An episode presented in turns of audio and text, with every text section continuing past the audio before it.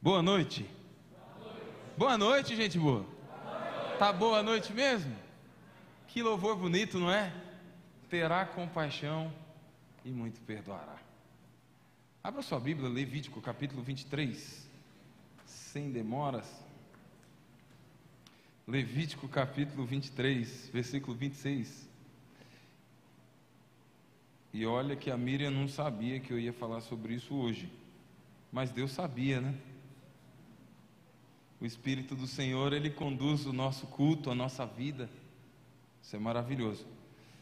Levítico 23, nós vamos ler do versículo 26 até o 32. Você encontrou aí? Disse mais o Senhor a Moisés: Mas aos dez dias deste, deste sétimo mês, ou mês sétimo, será o dia da. Será o dia da tereis santa convocação, e afligireis a vossa alma, trareis oferta queimada ao Senhor.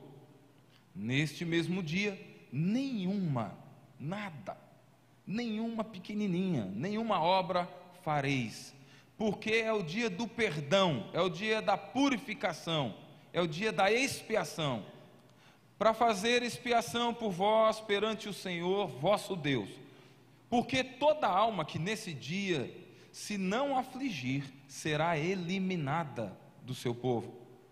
Quem nesse dia fizer alguma obra, a esse eu destruirei do meio do seu povo.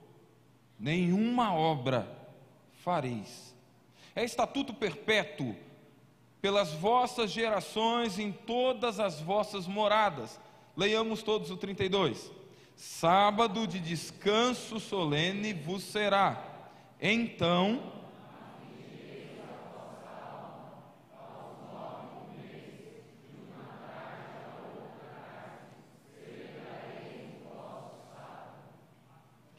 Fecha os teus olhos mais uma vez. Três orações: uma por você, uma por quem está à sua direita e à sua esquerda, e uma pelo pregador. Peça ao Senhor que fale conosco.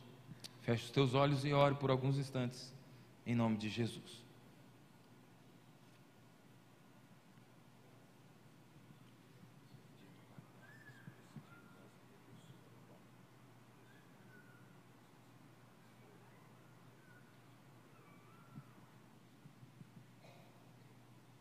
Que privilégio nosso, ó Pai, receber perdão.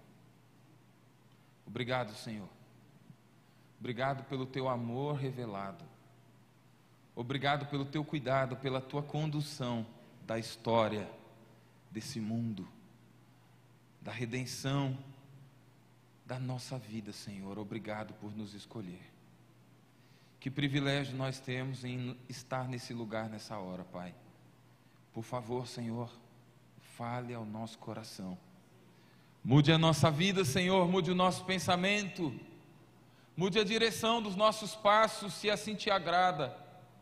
Se estamos no rumo certo, Senhor, mantenha-nos firmes, fortalecidos na força do teu poder, como te suplicamos nessa noite. E que assim possamos continuar a caminhada, Senhor.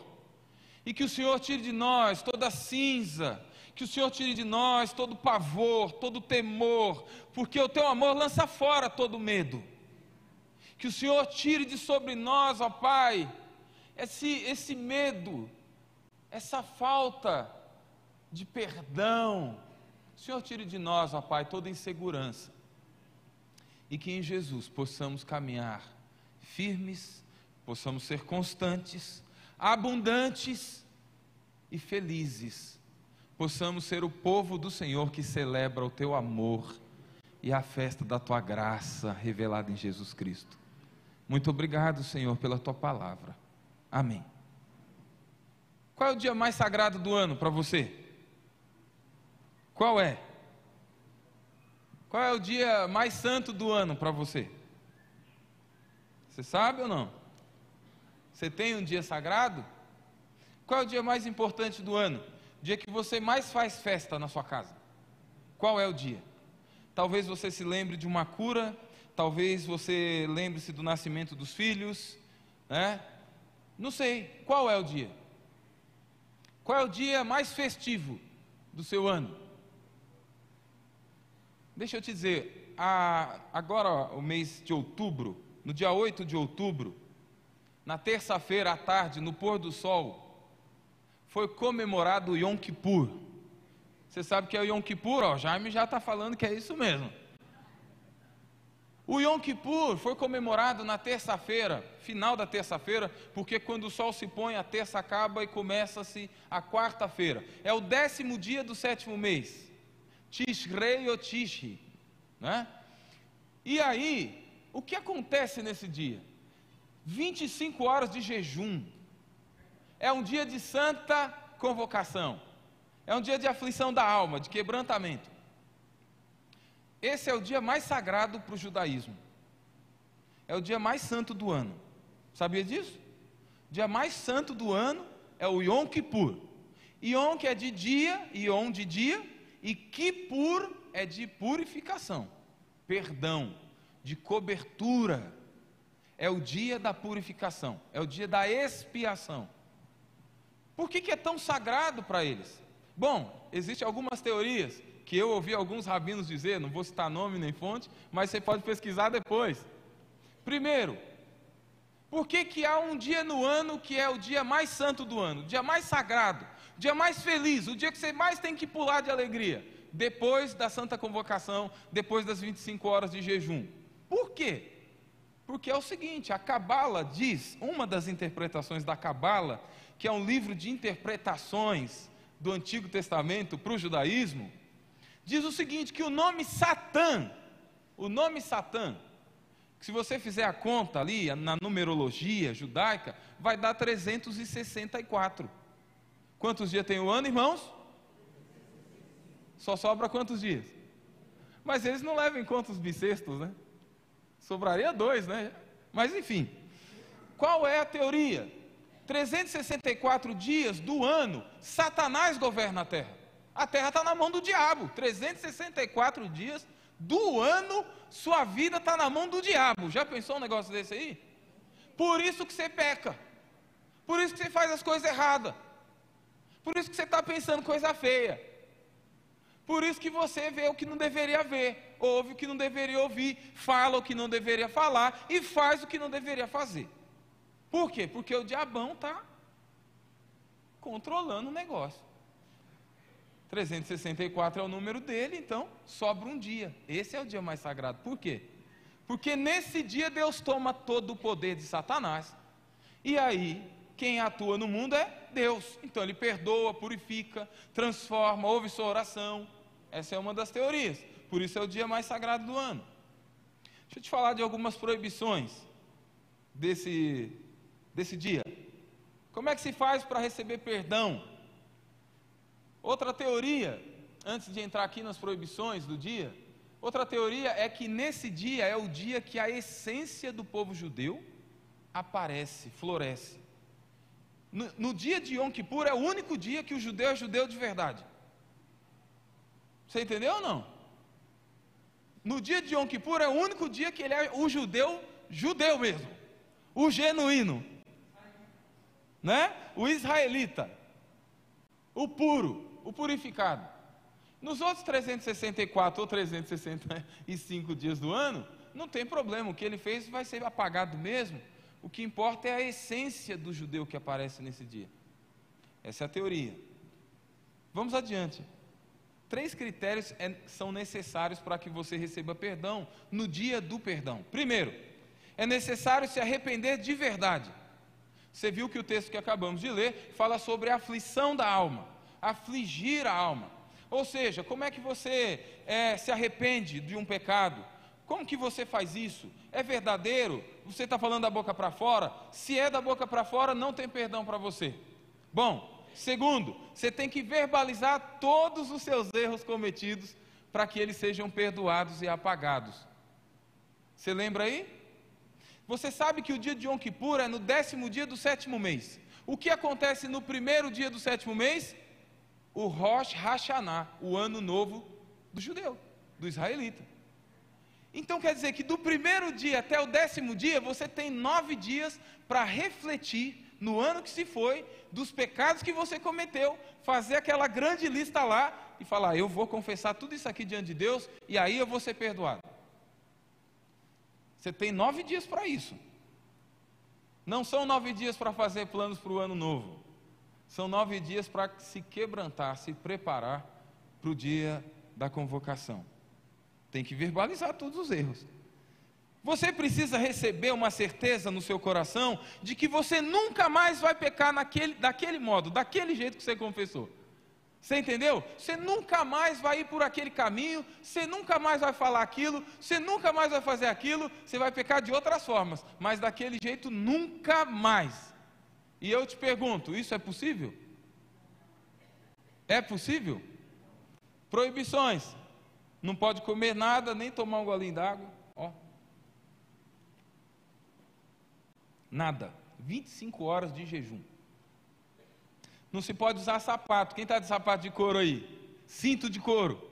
Bolsa de couro. Não tem perdão para vocês, não. Não tem. Quem está de sapato de couro aí?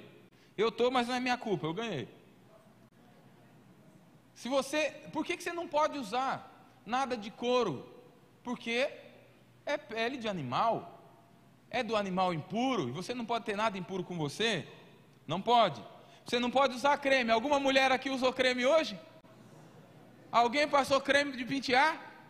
De rosto? Não, ninguém passou aqui. Eu sei que ninguém passou. Ninguém passou nada disso.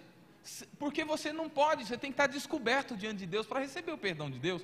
Como é que Deus vai te perdoar, irmã? Você passou o creme de pentear? E agora? Loção, nada de loção. Não tem perdão. Usou loção, não tem perdão. Quatro, não se pode tomar banho por prazer. Não pode. Não se pode ter relacionamento sexual e não se pode usar eletrodoméstico. Vocês pensam que é brincadeira, não é não. Irmãos, eu só estou dizendo isso a vocês, todas essas coisas, e que são sérias, para que você entenda como é que o Yom Kippur, o dia do perdão, continua sendo comemorado hoje. Você tem uma breve, uma breve visão, um panorama de como o povo segue praticando esse dia, o dia mais sagrado do ano para eles. Um rabino disse o seguinte: esse dia é tão sagrado que se você andar na rua em jejum, e se você realmente fizer o jejum como tem que ser feito, você pode tocar o perdão no ar. Olha que benção, irmão. Você andando na rua, um pouco de perdão aqui, deixa eu guardar um pouco para amanhã, um pouco aqui também. Só que esse perdão é limitado. Esse perdão é perdão só entre você e Deus. O que você tem com o seu irmão, não tem perdão no dia do Yom Kippur. Você que tem que se acertar com ele. Senão Deus não perdoa. E tem mais. Se o seu jejum for meia tigela, meia boca, né? Você não recebe perdão. Você tem que fazer tudo certinho para merecer o perdão. E aí você se torna semelhante a um anjo no dia de Yom Kippur. Ó, até asa você deve ganhar. Agora, o que diz a Bíblia, irmãos? Vamos à palavra. A palavra nos ensina que Deus instituiu Yom Kippur. Se você ler Levítico capítulo 10, você vai entender que os dois filhos de Arão, eles entraram diante do Senhor com incenso, com fogo estranho, e eles foram consumidos, eles foram mortos na presença de Deus. Porque eles quiseram se colocar diante de Deus como alguém que purifica-se a si mesmo e que escolhe o caminho pelo qual ele deve entrar na presença de Deus. E eles morreram. Arão nem pôde chorar por seus filhos, porque foram rebeldes. Levítico capítulo 10. Levítico capítulo 16 nos mostra que quando Deus institui o dia da expiação, é após a morte de Nadab e Abiú. Porque Deus não quer ver mais pessoas morrendo buscando, trilhando esse caminho do perdão, que é equivocado. Queridos irmãos, nesse dia, algumas, alguns pontos são salutares aqui para nós nessa noite. Primeiro, era necessário que o sumo sacerdote, o único dia do ano que o sumo sacerdote podia entrar no lugar santo dos santos, no lugar santíssimo. Só que ele não podia entrar de mãos vazias. Ele tinha que levar um animal, um novilho, para fazer expiação, purificação do seu próprio pecado. Arão precisava degolar esse animal, tomar do sangue dele, pegar um incensário, ir no altar, pegar brasas do altar, dois tantos de incenso aromático, para quando ele entrasse no Santo dos Santos, ele lançasse aquele incenso dentro, dentro do incensário, e aquela nuvem de, de cheiro suave, de aroma agradável, cobriria a tampa da arca que se chama propiciatório ou caporete. Lugar do favor, da manifestação da pureza de Deus. Se ele fosse agradável diante de Deus, os pecados dele seriam cobertos, purificados. Mas não era por si, era por todos os sacerdotes e pela sua família. Além disso, Arão precisava tomar um bode do povo um bode que representasse todo o povo de Israel, que também teria que ser degolado e passar pelo mesmo processo. Quando ele entrava no lugar santo dos santos, ele aspergia com o dedo, a ponta do dedo, na frente do propiciatório, a tampa da arca do Senhor, onde está a tábua dos dez mandamentos, o maná e o cajado de Arão que floresceu, e os querubins ali, ele teria que aspergir sete vezes esse sangue ali.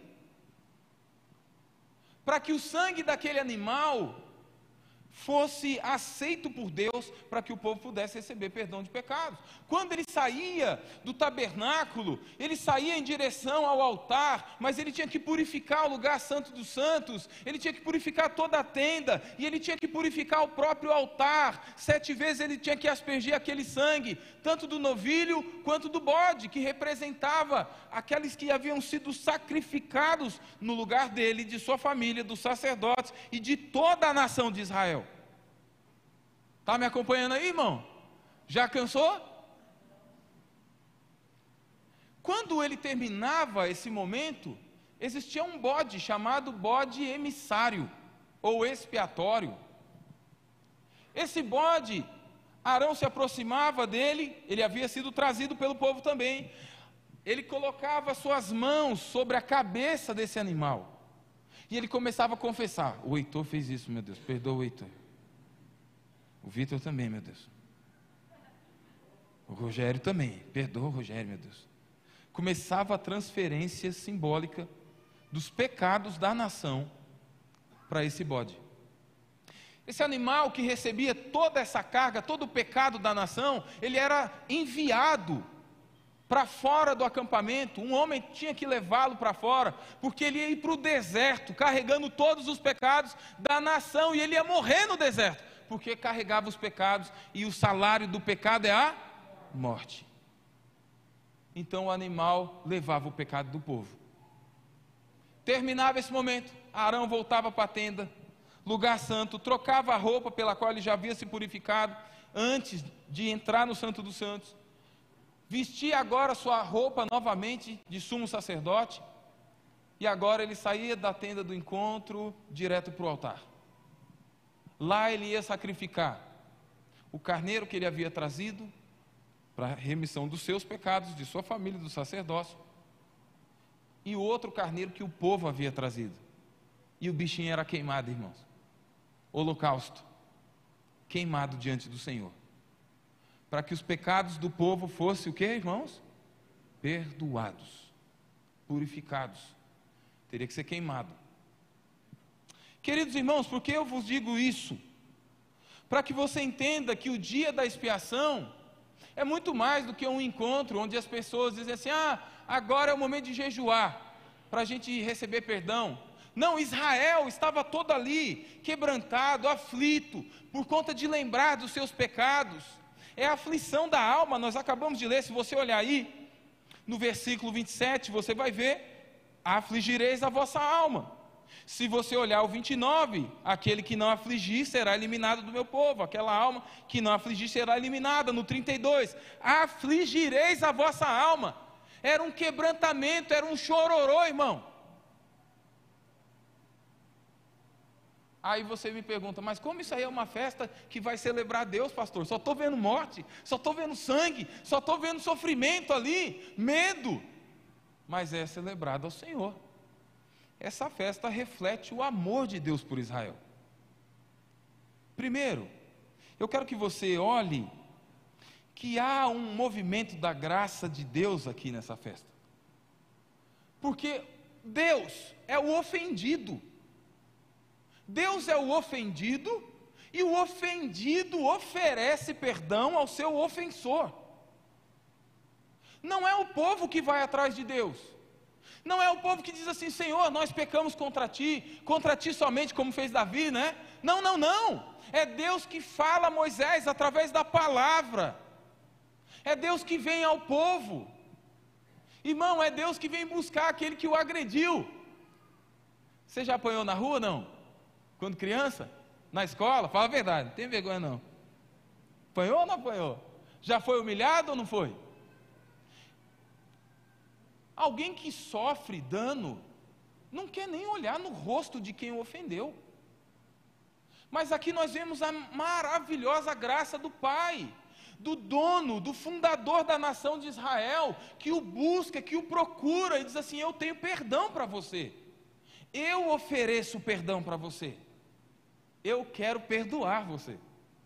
Não é que você foi atrás, Deus, o ofendido, oferecia perdão aos seus ofensores.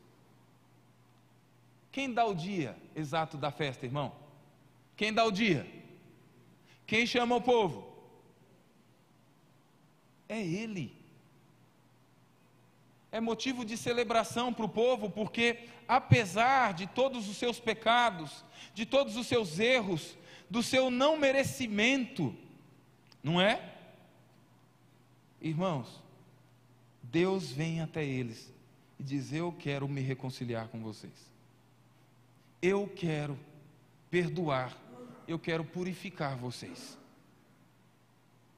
Então isso é motivo de festa, é ou não é? Ué, o ofendido não foi buscar o perdão, mas o perdão é oferecido por quem ele ofendeu. Aquele a quem ele ofendeu, o oferece perdão. Festa, festa do povo. Segunda coisa, irmãos, que percebemos no texto, que também faz com que o povo festeje a Deus, é que além do oferecimento do Senhor de perdão a esse povo, além de Deus oferecer gratuitamente o seu perdão, ele buscar essa reconciliação, ele não faz só isso. Ele oferece o perdão, mas em segundo lugar, ele ensina ao povo como receber o perdão como usufruir do perdão. Deixa eu te dar um exemplo. Um exemplo simples. Vamos pensar que o Paulinho gravou um CD que estourou no mundo. Paulinho está milionário agora. Paulinho já não é mais aquele Paulinho. Paulinho S. Né? É o nome. Menino é multimilionário. Andando pela rua, ele vê ali um morador de rua. Paulinho ali, servo de Deus, é, é quebrantado, é tocado.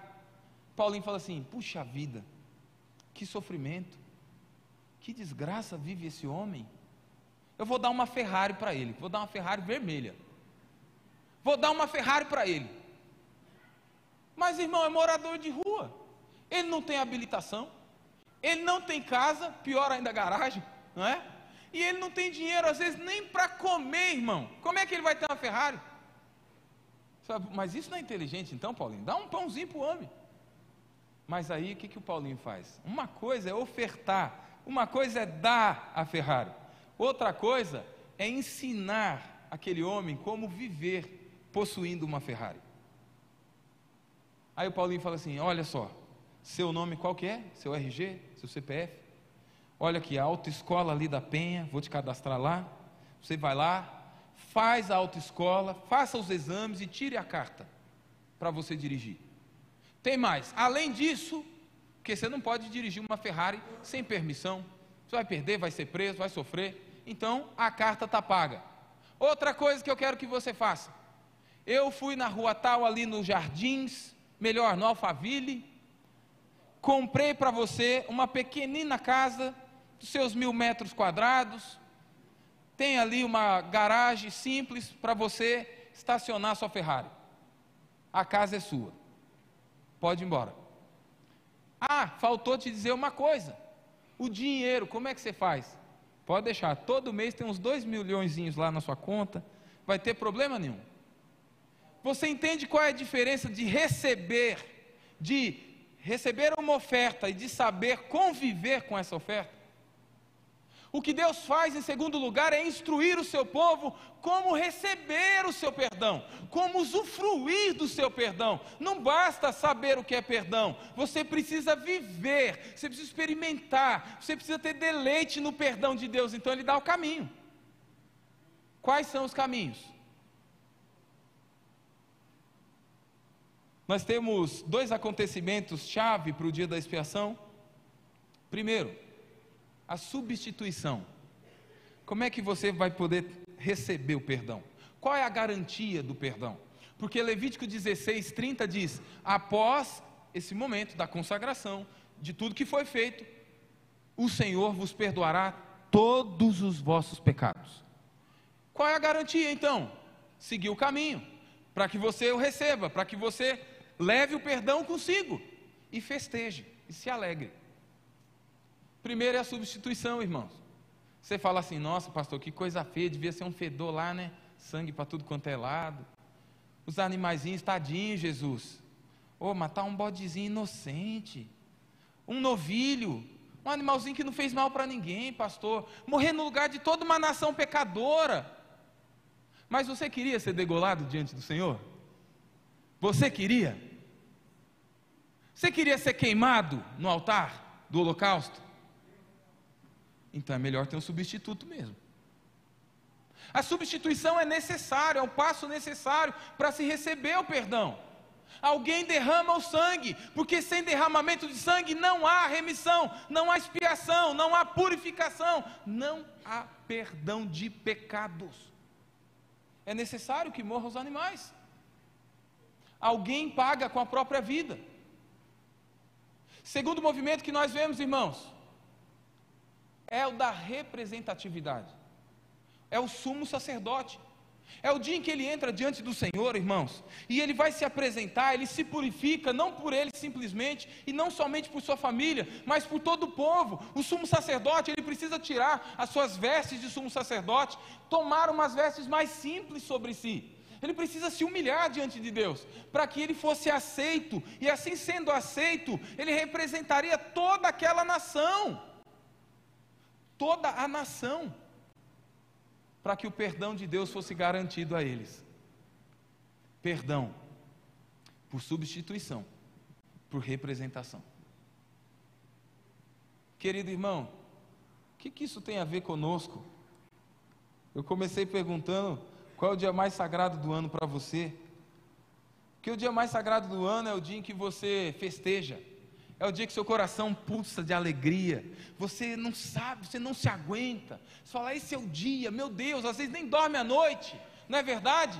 Para eles, esse dia era o dia da expiação, que tinha todos esses passos. Agora, qual é o valor disso para mim e você como igreja hoje? Deixa eu te perguntar, irmão, irmã, jovem, como é que você entrou por essas portas? Os salmos dizem que nós devemos entrar com ações de graças, nesses átrios, com hinos de louvor. Nós cantamos, mas talvez você, você não conseguiu colocar diante de Deus sua alegria.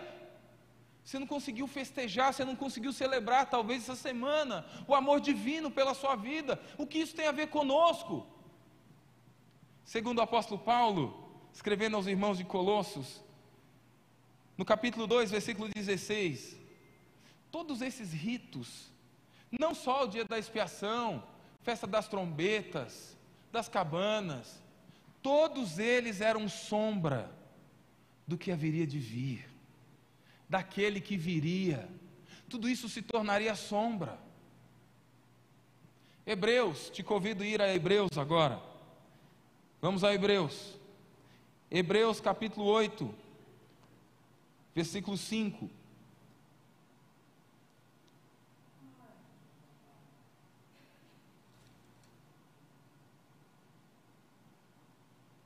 Vamos ler juntos? Hebreus capítulo 8, versículo 5. Os quais ministravam em figura e sombra das coisas celestes assim como, Moisés, assim como foi Moisés divinamente instruído quando estava para construir o tabernáculo, pois diz ele: Vê que faça todas as coisas de acordo com o modelo que te foi mostrado no monte. O tabernáculo terrestre é sombra do tabernáculo celestial. O sacrifício terrestre oferecido é sombra do sacrifício que viria dos céus.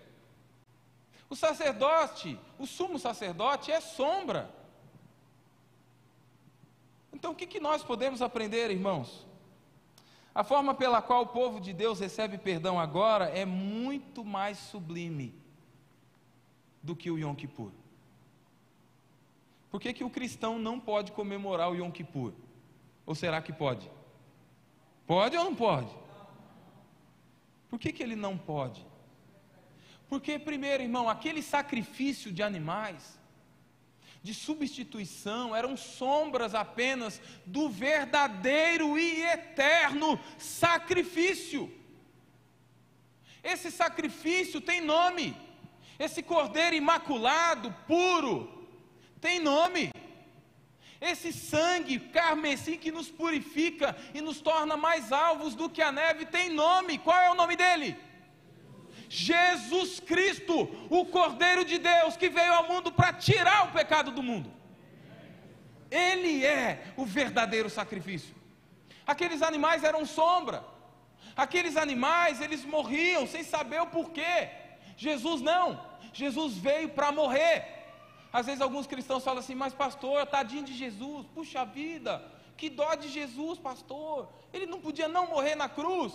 Irmão, se ele não morresse na cruz, até hoje você tinha que estar sacrificando animais.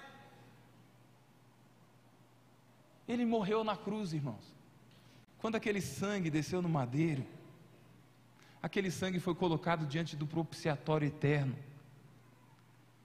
Aquele sangue foi derramado, foi vertido pelos meus e pelos seus pecados.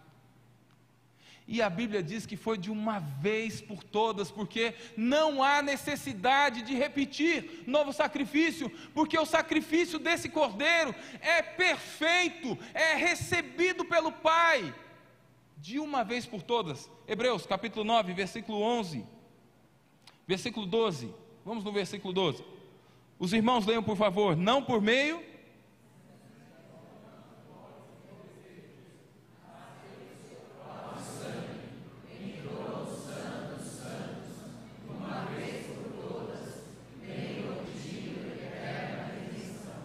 A redenção é, é para quanto tempo? Irmão, a expiação é para quanto tempo? Olha o versículo 13. Portanto, se o sangue de bodes e de touros e a cinza de uma novilha, aspergidos sobre os contaminados, os santificam quanto à purificação da carne, leiamos o 14 todos juntos. Muito mais o sangue de Cristo, que pelo Espírito eterno a si mesmo se ofereceu sem mácula a Deus, purificará a nossa consciência de obras mortas. Irmão, está tudo pago, está tudo pago, está tudo consumado. Jesus Cristo morreu no meu e no seu lugar. Ele foi imolado no meu e no seu lugar. Isso é motivo de gratidão, de alegria diante de Deus, porque Deus nos ensina como receber o seu perdão. Só há um caminho, é pelo sangue de Jesus Cristo. Queridos irmãos, esse novo e vivo caminho é de Cristo. Agora veja bem, irmãos, o animal era levado sem saber o que ia acontecer com ele. O animal era conduzido pelo povo, pelo sumo sacerdote. Jesus Cristo não, irmãos. Feche os seus olhos um pouco. Imagine ele lá na cruz. Imagine ele sendo cuspido tendo sua carne cortada, sendo esbofeteado. Imagine o teu Salvador, puro, santo, sem pecado. Irmão, agora, diga na sua alma: foi por mim. Foi por mim. É o nosso verdadeiro e eterno substituto. Naquela cruz, irmãos, quem deveria estar? teria que ser eu. Eu. Eu teria que estar lá. Você teria que estar lá. Cada um de nós teríamos que estar lá. E ainda estando crucificados, seríamos condenados. Mas Deus, o Pai, enviou o seu filho, e o filho aceita na eternidade para vir morrer no nosso lugar, irmãos. O filho se entrega, o filho não vai amarrado, o filho não vai obrigado. Pedro levanta a sua espada, corta a orelha do soldado, Jesus toma a orelha do soldado, coloca no lugar de volta e diz: Pedro, você está equivocado. Se eu quisesse, eu pediria o Pai, ele enviaria uma legião de anjos para me guardar, para me livrar o filho do homem se entrega, porque você não poderia se purificar. O sangue de animais não podem te purificar eternamente, mas o sangue que verteu na cruz purifica pecados por toda a eternidade. Você podia até dar um glória a Deus, não é não, irmão? Isso é motivo de celebração para o povo de Deus. Não há mais condenação, não há mais necessidade de sacrifício. O sangue já foi vertido e está sobre mim e sobre você. Deus nos ensina como receber seu perdão através do substituto verdadeiro e eterno. Deus nos ensina que o nosso verdadeiro e eterno representante fez um ofício perfeito, oficiou perfeitamente. Ô irmãos, nós acabamos de dizer que o sumo sacerdote só podia entrar uma vez no ano. O sumo sacerdote tinha que se lavar, ele tinha que se purificar, ele não podia entrar diante de Deus assim, não, senão ele era consumido, como Nadab e Abiú foram. Ele tinha que se preparar, ele tinha que ir lá com o coração quebrantado e dizer: Deus, eu pequei assim, assim, assim, e eu, eu me arrependo. Jesus não tinha pecado, irmãos. Jesus não tinha porquê. Esse sumo sacerdote, irmãos, como o presbítero Luiz leu em Gênesis 14, veio antes de Arão. Antes do mundo existir, ele já existia. Ele é da ordem de Melquisedeque, porque ele é sacerdote para sempre. De ano em ano o sacerdote tinha que entrar. Jesus entrou de uma vez por todas no Santo dos Santos para representar a mim e a você. Ele entrou diante do Pai de uma vez por todas. Por isso que quando ele morre na cruz e ele diz está consumado, o véu do Santo dos Santos se rasga de cima a baixo, porque isso diz o seguinte, irmão: agora todo pecador arrependido, lavado e remido no sangue de Jesus Cristo, pode entrar no Santo dos Santos e colocar a sua alma. Pode quebrantar o seu coração Agora você não precisa mais de um representante humano, porque o perfeito homem perfeito Deus entrou no Santo dos Santos dos céus e representa você, está à destra do Pai. Quando você ora, ele não precisa de sangue de animais para lançar no propiciatório. Basta ele levantar as suas mãos furadas para o Pai e dizer: Pai, perdoa-lhe, eu morri por ele eu morri por ela. Eles são teu povo. Perdoa-lhes. Que privilégio, irmão. Que privilégio um cristão tem. Você já parou para refletir sobre o perdão de Deus? O Yom Kippur nos ensina que Jesus Cristo é o nosso verdadeiro e eterno representante. Irmãos, esse sacerdote aqui. Vamos aqui. Hebreus, capítulo 9, versículo 11. Leiamos. Quando, porém, veio Cristo,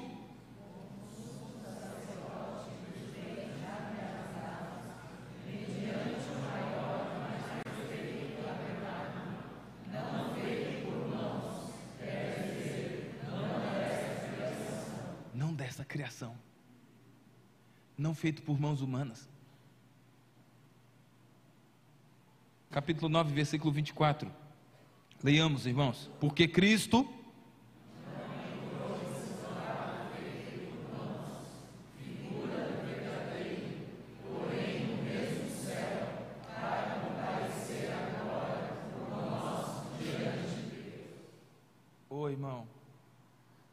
Fazer uma oração de louvor e gratidão nessa hora. Porque Ele entrou no Santo dos Santos da eternidade. E Ele vai te representar até o último suspiro da sua vida. Todos os seus pecados foram lavados no sangue do Cordeiro. E ao mesmo tempo, todos os seus pecados são perdoados, porque o seu representante eterno, verdadeiro e fiel, diz: Pai, está consumado, está pago. Ele é o Cordeiro, ele é o Cordeiro de Deus que tira o pecado da sua vida, que tira o pecado do seu pensamento, da sua alma, da sua casa, da sua família. Ele lava, ele purifica, ele limpa. Mas ele também é um sacerdote que te representa. Você não é representado por um mortal, você não é representado por um pecador, você é representado pela imagem e semelhança perfeita do Pai, que veio ao mundo e se fez carne e habitou entre nós, cheio de graça, de verdade, santidade e pureza. Você está limpo. Se você tem o Cordeiro de Deus, se você tem esse sumo sacerdote que te representa. Porque, ao contrário do que muitos imaginam, hoje, não é o seu esforço, Nunca foi o esforço do homem. É Deus, o ofendido, que vem até o ofensor. Foi Deus que desceu do trono de glória. Filipenses capítulo 2, que texto maravilhoso, e é um hino. Paulo canta, irmãos, tem de vós o mesmo sentimento que houve no sumo sacerdote, no Cordeiro de Deus, que sendo Deus, não teve por usurpação ser igual a Deus. Sabe o que ele fez? Ele tirou as suas vestes reais, ele tirou as suas roupas gloriosas, e não como Arão ou qualquer outro sumo sacerdote, ele se humilhou, ele colocou as vestes humanas, ele se fez de pele, de carne, de osso, entrou na história da minha e da sua vida para nos purificar, para nos salvar e nos entregar perfeitos, sem mancha e nem mácula para Deus. Que privilégio, irmãos o ofendido vem até aqueles que o ofenderam. Querido irmão, irmã, diante de tudo isso, nós precisamos tomar algumas posições na nossa vida. A primeira delas é saber que só há perdão de pecados quando há verdadeiro arrependimento. E o verdadeiro arrependimento vem a partir do momento que você conhece Jesus Cristo a partir do momento que o seu coração se abre, a partir do momento que o Espírito de Cristo convence você do seu pecado, da justiça de Deus e do juízo que aguarda todo aquele que não confessa. A porta da graça está aberta para você agora, para mim, para nós. A porta da graça está escancarada. Hebreus capítulo 10, versículo 22 diz que eu e você devemos entrar no Santo dos Santos com intrepidez você precisa ser intrépido, você precisa ser firme, você precisa ser convicto. A aflição de alma de Levítico capítulo 23 deve ser real na sua vida. Você precisa ter nojo, você precisa ter vergonha do seu passado, você precisa ter medo de voltar a ser aquele ou aquela que você foi um dia, antes de conhecer o Cordeiro de Deus, antes de conhecer o sumo sacerdote que te representa. Quando o Espírito de Cristo entra na nossa vida, irmãos, ah, não é a mesma coisa, irmãos. O pecado nos faz renegar, como se habla em espanhol. O pecado nos faz ter raiva de nós mesmos. A gente diz: Meu Deus, como que eu fiz isso? Aquele sangue. Meu Deus, como que eu fiz isso? Meu sumo sacerdote é puro. Como é que eu fiz isso de novo? Eu não sou capaz, eu não sou digno. Mas mais uma vez, Pai, perdoa os meus pecados, por favor. Ah, mudança de vida. Yom Kippur é dia do perdão. Para quem tem verdadeiro arrependimento, quebrantamento de coração, é aflição de alma, é caminho novo, é direção nova. Jesus olha aquela mulher que seria apedrejada, irmãos. Os homens tudo preparado, imagina você, toda uma sociedade para apedrejar uma mulher. E a pergunta do Cordeiro de Deus é o seguinte: quem de vocês nunca cometeu nenhum pecado? Qual é a pergunta dele? Qual de vocês não precisa de perdão? Quem de vocês não precisa de ter o sangue do Cordeiro sobre a vida? Quem de vocês não precisa ter um representante diante do Todo-Poderoso para que você não seja fulminado e condenado ao inferno? Sai um, dois, três, cinco, todo mundo quieto, só Jesus e a mulher. Mulher, onde estão os teus acusadores? Onde? Sobrou nenhum, Senhor. Tem ninguém. Escute o privilégio dessa mulher. O nosso sumo sacerdote, o nosso perfeito sacrifício, o nosso substituto diz a ela: Tão pouco eu te condeno. Porém, vai e não peques mais. Muda de vida aquele que valoriza o perdão, quebranta o coração diante de Deus, se arrepende, muda de rumo. Eu queria ler algumas implicações, irmãos, aqui para a gente concluir. Nós precisamos celebrar a festa de Yom Kippur, sim. Você tem que celebrar. Fala para quem está ao seu lado. Você tem que celebrar. Você tem que celebrar. Fala sem medo, irmão. Confia no seu pastor. Você tem que celebrar. Fala. Você tem que celebrar o Yom Kippur, mas não é uma vez por ano. Você tem que celebrar o Yom Kippur hoje. Você tem que celebrar o Yom Kippur amanhã. Você tem que celebrar o Yom Kippur o mês que vem, até o final desse ano, no ano que vem e até o último respiro da sua vida e dar glória a Deus e festejar na sua alma de gratidão diante do nosso Cordeiro, do nosso sumo sacerdote. Ele nos redimiu. Glórias seja dada a ele. Todos os dias você precisa viver o Yom Kippur, porque a essência do cristão, ela não pode ser apenas uma vez por ano, irmão. A essência do cristão precisa aparecer todos os dias de sua vida. Implicações para a gente concluir esse momento. Primeiro, todos os dias você precisa se arrepender. Você precisa se arrepender de seus erros e pecados. Precisa existir aflição de alma. Pecar não é simplesmente errar um alvo, não, irmão. Pecar é ofender a Deus. Mas Ele veio até você. Ele te substituiu. E Ele te representa.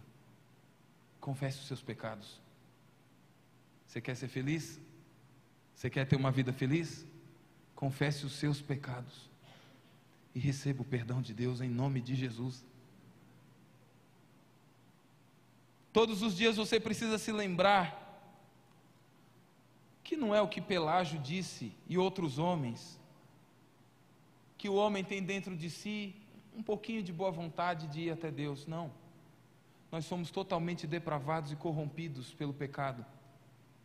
Mas o ofendido vence a minha e a sua insuficiência para nos purificar. Lembre-se disso. Lembre-se todos os dias que o seu sumo sacerdote é o seu perfeito representante no lugar santíssimo de toda a criação. Lembre-se, meu irmão querido, que esse sangue já te lavou e já te purificou. Em Cristo você está seguro. Privilégio e missão para que terminemos. Hebreus capítulo 10, dentro desse contexto, diz o seguinte, irmãos: nós precisamos tomar posse desse perdão, festejar, nos alegrar mas ao mesmo tempo, essa reunião, essa Assembleia Santa que aqui se reúne nesse dia, precisa encorajar-se uns aos outros. Você conhece alguém que tem dúvida sobre o perdão de Deus? Você conhece alguém aqui entre nós que está mal, que está abatido, que está triste? Encoraje-o.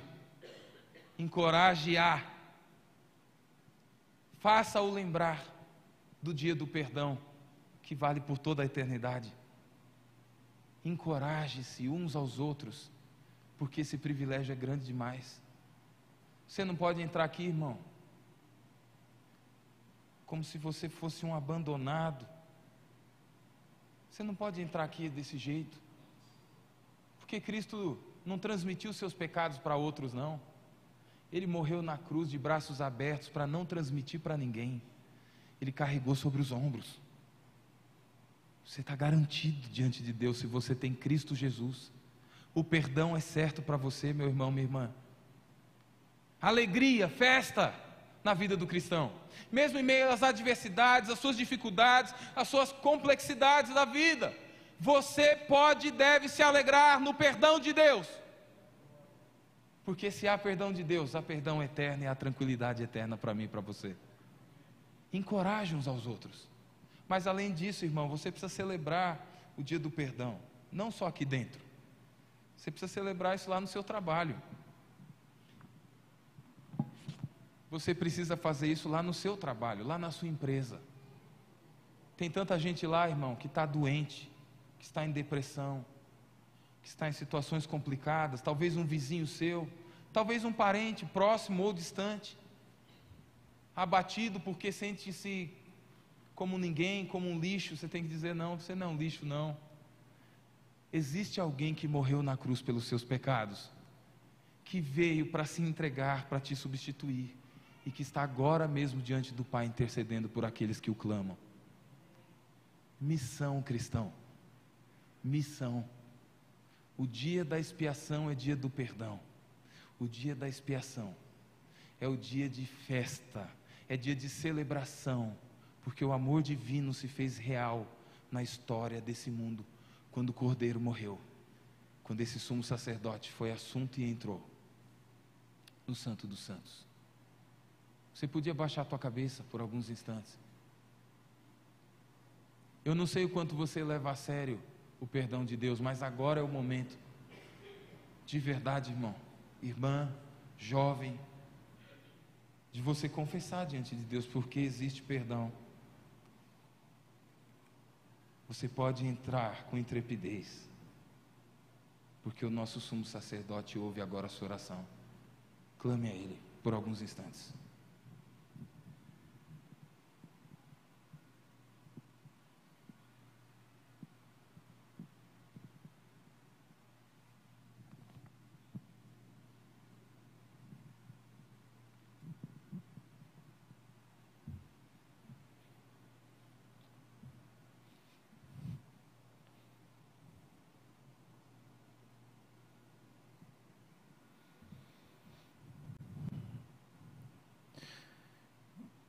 Te damos graças, Senhor, porque hoje é Yom Kippur, porque hoje é dia da graça, é dia de salvação, é dia de perdão, é dia de cura.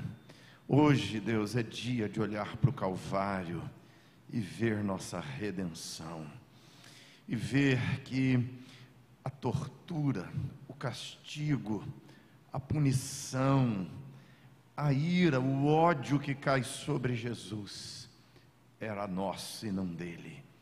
Ele morreu por nós, ele se sacrificou por nós.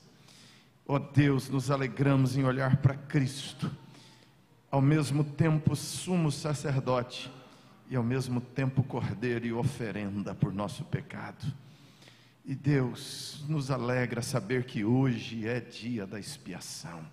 Que todos os dias se tornaram dias de graça, de perdão, de amor.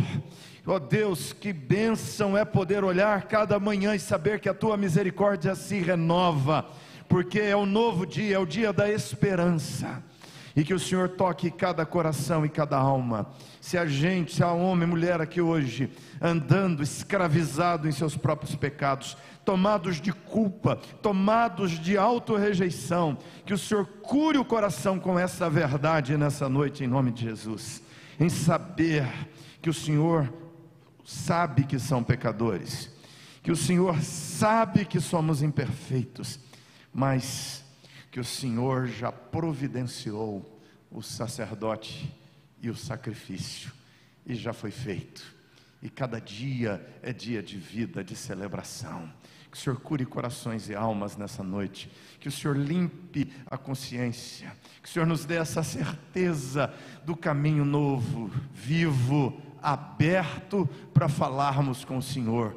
Porque o Senhor veio em nossa direção, se revelou a nós nos amou e nos deu graça e perdão. Limpa, livra, cura, transforma cada coração e cada vida para vivermos em novidade na presença do Senhor que nos salvou.